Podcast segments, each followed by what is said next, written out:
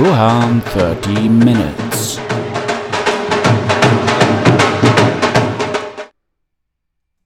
Hallo und herzlich willkommen. Mein Name ist Rohan und ihr hört Rohan 30 Minutes. In der letzten Folge habe ich euch versprochen, dass ich, wenn ich mir dann halt die Kinder vom Bahnhof Zoo mit Christiane F. anschaue, ähm, dass ich da so mal ein bisschen Rückblick gebe, wie mir das Ganze gefallen hat, weil ähm, ja, der letztes Mal aus dem Tiger gezogen war ja halt oder behandelte das Thema Christiane F., das jetzt auch Amazon verfilmt hat. Ich habe mir jetzt die erste Folge oder die Hälfte der ersten Folge angesehen und ich muss sagen, es ist alles äh, von den Bildern her relativ weich gespült. Vielleicht bin ich da auch so ein bisschen äh, befangen, weil der alte Film hat natürlich dann halt auch sehr viel Atmosphäre gehabt.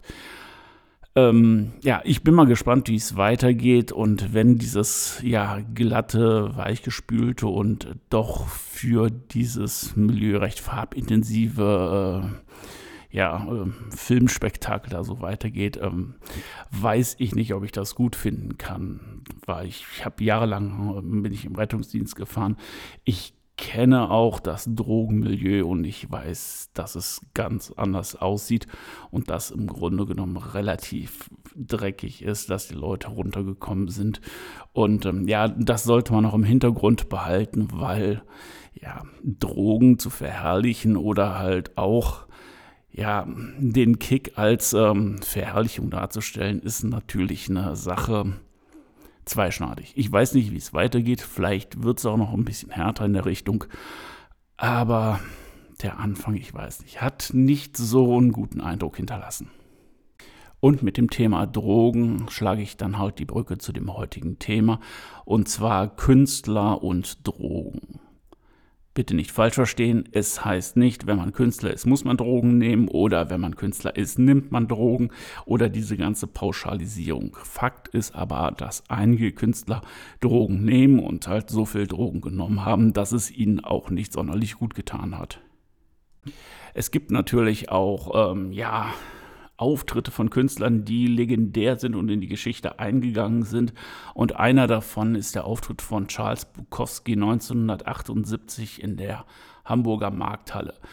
Ähm, nicht, dass er da, nicht nur, dass er da geraucht hat wie ein Schlot, es stand auch ein Kühlschrank mit Wein neben dem äh, Tisch, wo er dran saß. Und ähm, ja, der hat sich dann immer gütlich getan an dem Müller-Thurgau ähm, einer seiner Lieblingsweine, die er dann halt auch da während der Vorstellung massenweise getrunken hat.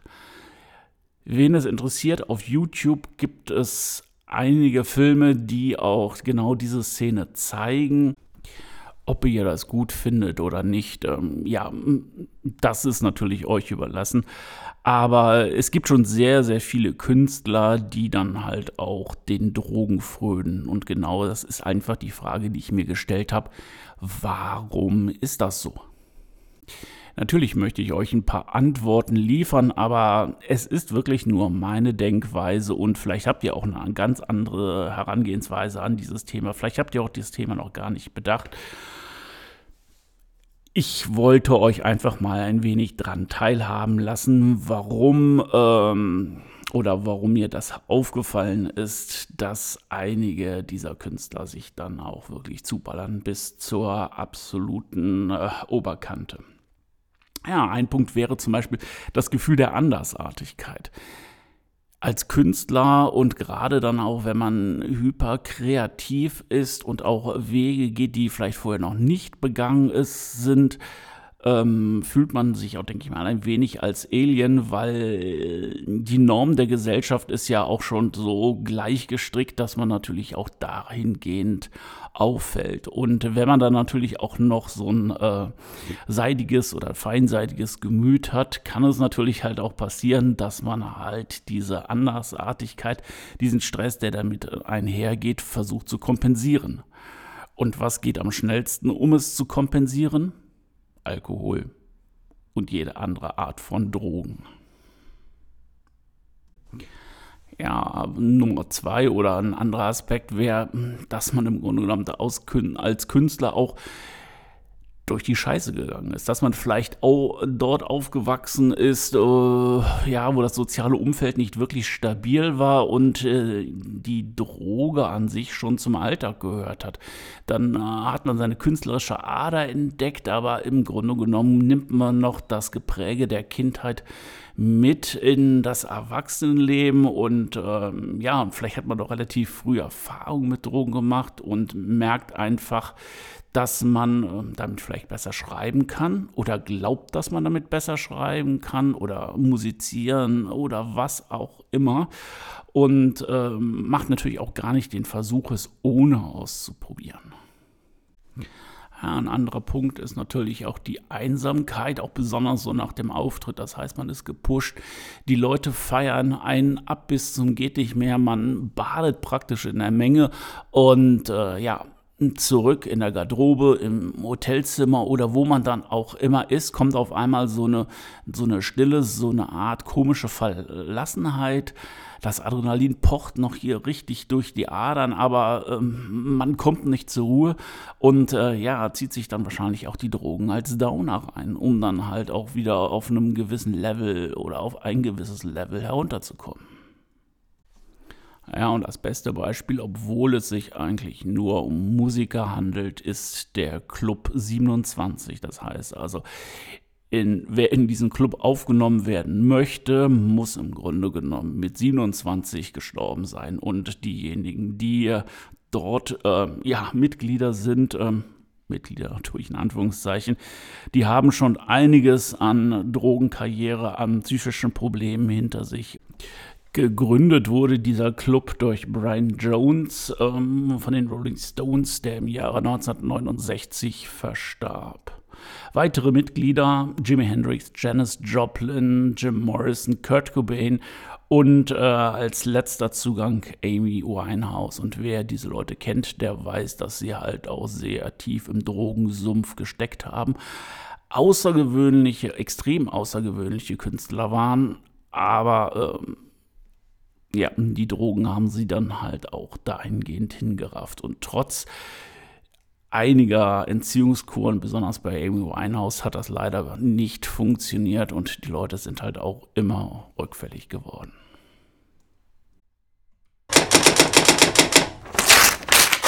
Aus dem Ticker gezogen.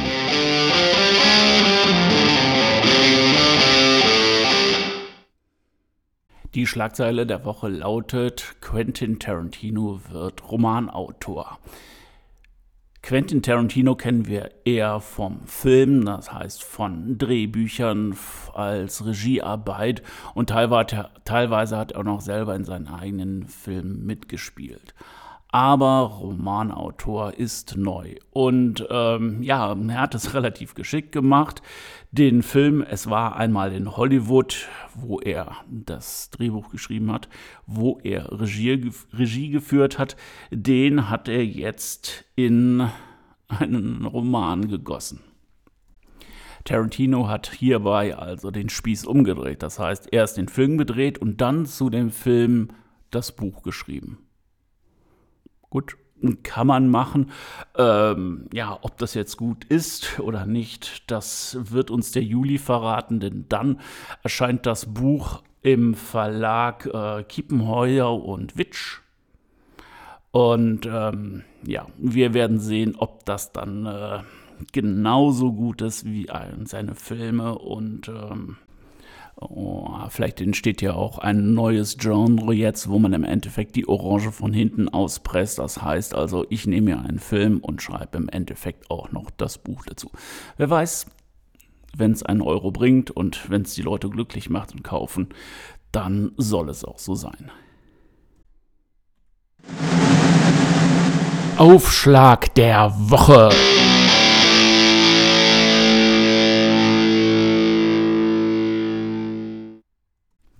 Beim Aufschlag der Woche ziehe ich immer ein Buch aus meiner fast unbegrenzten Sammlung an Büchern heraus und werde euch den ersten Satz vorlesen. Also im Grunde genommen die Einladung des Autors für euch gerade sein Werk zu lesen.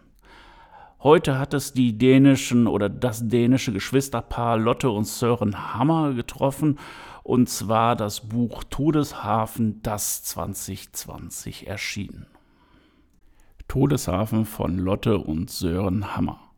Der Mann stand auf einer Brücke in Amaga und sah hinüber zur Marmorkirche, deren vergoldete Kuppel das Sonnenlicht reflektierte. Ja, wenn man an goldene Kuppeln denkt, dann denkt man natürlich eher Richtung Orient, Moscheen und alles. Aber äh, ich weiß nicht, wer das Buch gelesen hat oder wer es noch lesen möchte, ein kurzer Spoiler. Die Kirche steht in Kopenhagen. So viel dazu. Und äh, ja, Todeshafen von den Geschwistern Sören und Lotte Hammer aus Dänemark.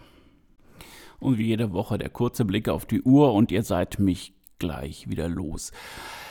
Apropos los, etwas möchte ich natürlich noch loswerden. Wir haben heute über Drogen gesprochen oder beziehungsweise ich habe gesprochen, ihr habt zugehört und äh, ich möchte euch einfach nicht gehen lassen, ohne noch zu erwähnen, dass in den Show Notes, dass ich da eine Linkliste reingepackt habe mit der äh, Bundesstelle für Suchterkrankungen, äh, beziehungsweise wo man, wenn man Suchterkrankungen hat, äh, wo man sich Hilfe holen kann und die Website der Telefonseelsorge.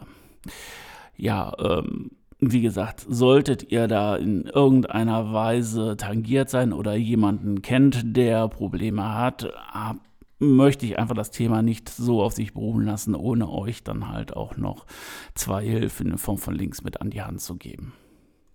So, aber jetzt bin ich wirklich raus. Hat es euch gefallen? Lasst mir ein Abo da.